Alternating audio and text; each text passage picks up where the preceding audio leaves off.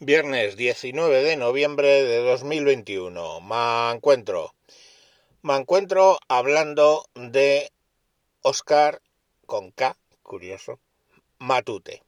Oscar Matute, que es portavoz de EH Bildu en, en el Parlamento Español. Y oye, que le he visto una entrevista en la noche en eh, ¿cómo se llama esto? Televisión española, eh, pero en el canal de Todo Noticias este que tienen.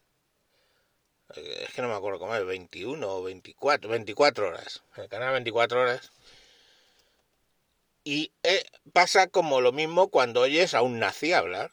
O sea, un nazi que quiere... O un nazi, un alguien de super extrema derecha pues que lógicamente hace unos razonamientos y oye, te lo va contando las cosas de modo que acabas diciendo, oye, pues mira, si tampoco creí que iba a ser un nazi hijo de puta, pero mm, no, oye, dice cosas razonables. Y este lo mismo, oh, pero si yo creí que este era por el cual yo me tiré media década de los 90 mirando debajo del coche antes de arrancar y no, se le ve normal.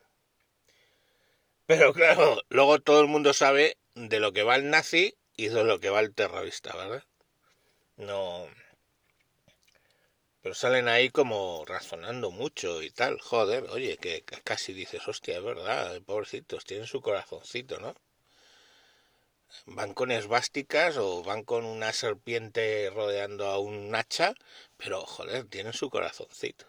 Su corazoncito, hijos de puta. Pero bueno. Pero lo que me ha hecho gracia y es por lo que os cuento esto, eh, es que es muy activo a favor o muy en contra de la ley de amnistía del 77, pero, pero, pero es muy gracioso, porque, coño, eh, los beneficiarios primeros de la ley de amnistía del 77 fueron, entre otras cosas, los presos políticos y como tales se consideró a, muchos presos de la, o sea, a, los, a los terroristas de ETA.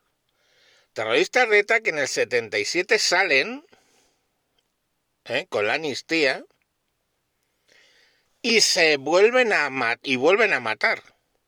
Porque luego él decía, no, pero es que luego Rosón hizo otra amnistía a los de político militar y, y, y, se convirtieron algunos de, en, candidatos del Partido Socialista de Euskadi.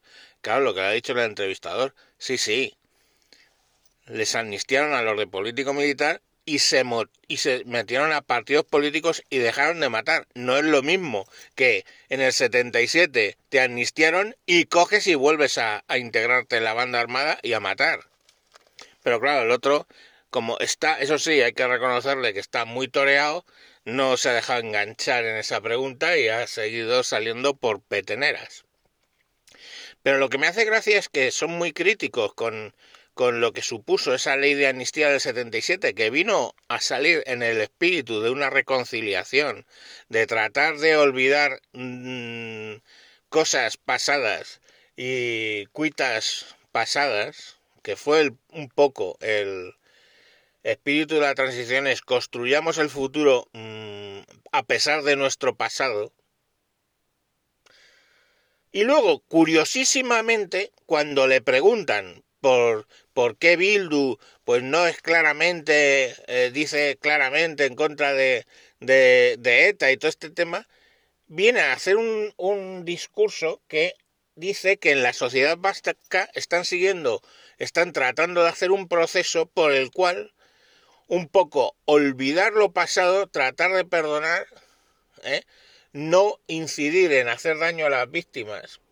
Y ha hecho curiosísimamente unas manifestaciones en contra, básicamente, de los homenajes a los presos, de los cuales dice que ha habido dos en el 21, no lo sé, a mí me sonaban más, pero bueno, él lo dice.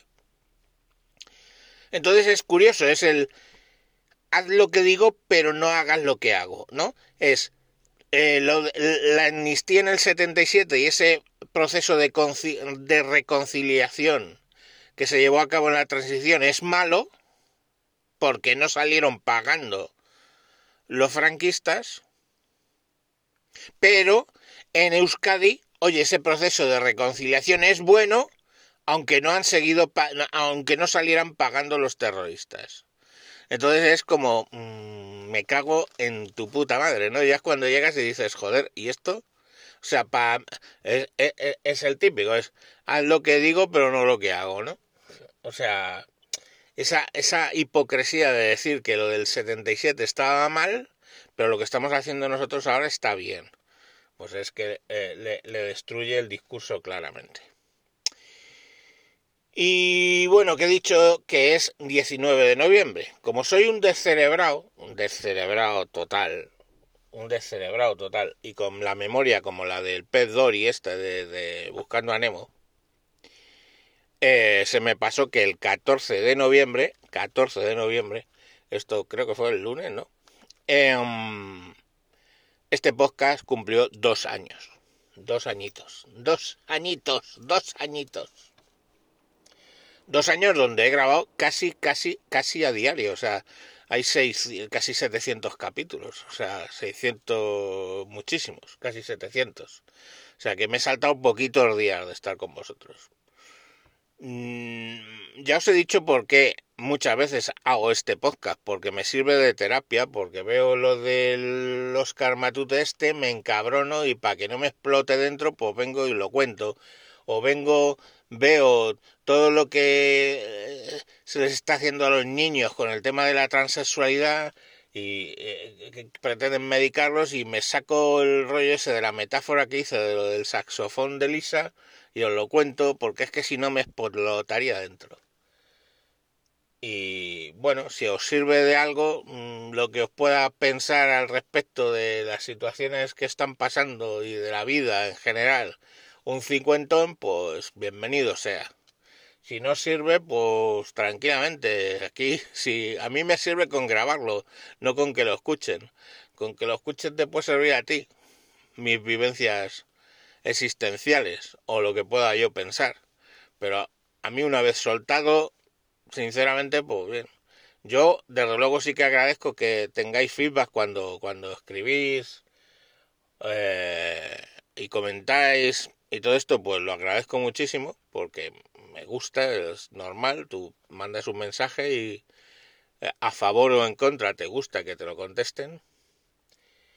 Y nada, pues entonces claro, lógicamente, aunque diga que mm, lo mismo me da que me escuchen o no, no es así. Lo mismo me da que me escuchen uno o 21.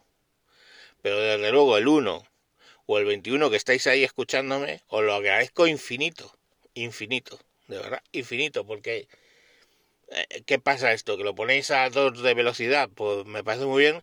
¿Y qué estáis? ¿Dedicándome cinco minutos de vuestra vida todos los días? ¿O muchos días?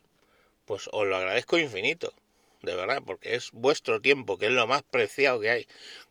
La diferencia eh, probablemente entre que tienes 30 y tienes 50 es que con 50 ya tienes la percepción de que el tiempo tuyo es preciado porque se te está acabando. Con 30 no tienes esa sensación. Con 50 ya empiezas a tenerla. Con 70 pues no quiero ni pensarlo.